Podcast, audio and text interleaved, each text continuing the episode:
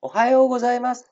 2021年、令和3年6月21日月曜日、え本日も新聞解説ながら聞きがスタートしました。本日、えー、丸一として、えー提供する話題はやはりこれですかね。えーまん延防止、今日移行ということで、東京や大阪、え緊急事態宣言があからですね、まん延防止等重点措置の方に切り替わっていきます。えー昨日に、えー20日ですね、日本政府は新型コロナウイルスへの緊急事態宣言を9都道府県で解除しました。えー宣言がね、えー遅れて、えー発出された沖縄では、え引き続き緊急事態宣言が継続されるということになりますけれども、東京や大阪などの10都道府県は、えー21日以降、宣言に準じるまん延防止等重点措置を適用されることになりました。えー期限はですね、えー7月11日までということになっており、えー沖縄県を除いては原則として酒類の、えー提供が条件付きで認められるということになっております。えー日本、えー新型コロナの感染拡大がなかなか食い止めることができず、ワクチン接種はね、少しずつ少しずつ目詰まりが解消されて今、進んできておりますが、あのーえー、2面にね、あの日経新聞の2面にこんな記事ありましたけれども、えー夏休みに12歳以上接種ということで、河野太郎規制改革大臣が、え2学期心配せずに登校できるように、新型コロナウイルスワクチンの12歳以上の児童、生徒への接種を夏夏季休暇中に進めていく可能性に言及したというようなことになっております。えー緊急事態宣言がね、えーこれでかい、あ徐々に、まあ、あの緊急事態宣言が解消していき、で、ワクチン接種が進んでいけば、なんとか日本経済も上向いていくんじゃないのかなっていう、まあ、そういった可能性、えー高くなってきたのかなと思っております。えー日本と比べてワクチン接種が先行している、えアメリカやヨーロッパ、あるいはイスラエル、こういった国ではですね、あの感染、が拡大が防止されて、経済再起動と、え経済再稼働に向けての動きというものが順繰に進んでいっています。一方、あのチリのように接種率高くはなってるんだけれども、なかなか感染がちょっと思うように防ぎきれていないというような国もあったりします。えーなので、こういったところを見ていくとですね、あのやはりまん延防止等重点措置に今回、えー日本、大きい大都市圏中心にですね、移行ということになっていきますけれども、えー緊急事態宣言が、えー明けたからといってですね、急激にやっぱり行動対応、動き方、えーをですね、激しく変えていくっていうことは、あの感染再爆発につながっていきかねないので、重々気をつけていかなければいけないのかなと思っております。えー設備投資についてもですね、あの日経新聞一面に、日経新聞の調査でですね、今年10.8%増というような動き、コロナの後の成長に向けて、いろんな投資が活発化していきそうだというような記事が載っております。えー経済ね、再稼働させていくためにも、やっぱり、えー物の動きとか人の動き、えーこういったものが活発化されていくことによって、えー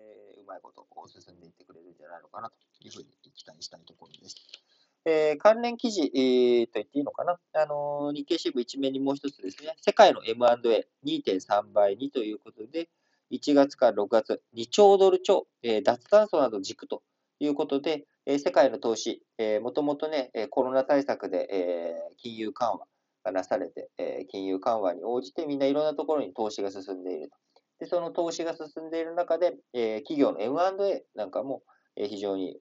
大きく動いているということになります。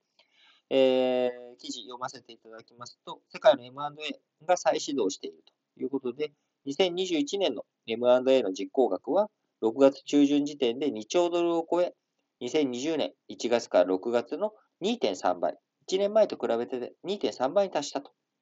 いうことになっております。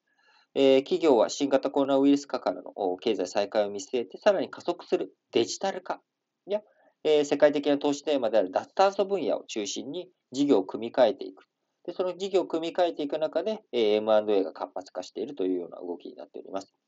えーこの1月から6月、有名どころではですね、えアメリカメディア大手のディスカバリーが、え米通信大手 AT&T 傘下のメディア事業、ワーナーメディアと経営統合したりとかですね、え Amazon.com が、え映画制作大手の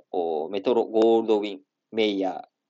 えー、ですね、えー、MGM です。MGM を買収したりとか、あるいは、スパックと言われる、え投資を目的とした箱がそのまんま上場しているっていう、まあ、あの、僕的にはもう裏口上場にしか聞こえない SPAC っていう枠組み、え SPAC って書いて、 Special Purpose、え Acquisition Company、Special Purpose Acquisition Company かな？えー、こういった小型上場、日本では認められていないんですけれども、え、アメリカなどで認められているやり方、え、こういったものを経由して、え、いろんなデジタル分野とか、新しい産業への投資が活発化しているというようなことになっております。やっぱりこのキーワードとしてはデジタル投資、えー、ってことになってくると、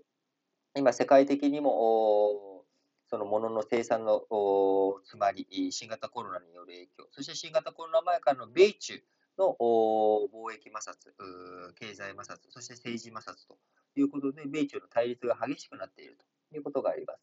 その米中の対立が激しくなっていることも加えられて、半導体需要とかですね、いろんなレアアースとか、こういったものの値段が今どんどん上がってくる。あるいは、物の値段が上がっているだけじゃなくて、手に入れることも難しくなっているというような状況になっていっております。えー、半導体の価格とか物の値段が底上がっていくことによって、企業収益が悪化してしまう。で企業収益が悪化してしまうことによって、えー、うまくね、転嫁がいかずに、えー、製品への、物の値段、え原材料の値段は上がってるんだけれども、え消費者に売る価格に転嫁ができないと、その分企業収益っていうのは悪化してしまう。で企業収益が悪化してしまうと、なかなか従業員の、えお給料を上げることができなくなってしまう。まあ、こういったことになっていくと、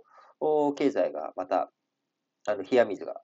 浴びせられるというようなことにもなってきますので、しっかりと見ていきたいなと思っております。え東京、大阪、条件付きで、え酒類提供開始ができるように、えまん延防止等重点措置に今日移行していきますけれども、経済を再稼働させていく上で、えいろんなところの目詰まりというもの、お金はね、ジャブジャブ今出して、金融緩和というような状態になっているんだけれども、やっぱりえワクチンと同じようにですね、どこかが目詰まりしてしまっていて、経済がうまく回っていないという要素出てきております。なかなか、えー、アベノミクスの中ではね、まず、え、富裕層とか上からみんなが、企業とかが豊かになっていけば、それが、こう、ぶわーっと下まで、えー、みんな豊かになっていくっていうようなところがですね、やっぱりどこかで止まってしまう。どこかでその利益とか、えー、あるいは高止まりさせていく、その利益を吸収してしまっているようなところがあると。いう側面あります。この前の G7 で最低税率15%、法人税の最低税率を国際的に導入していこうという動きとかですね、デジタル課税、企業を、世界的に展開しているデジタル企業で、利益率の高いところには、その分、課税をしていこうというような動き、流れがあります。いろんなところに、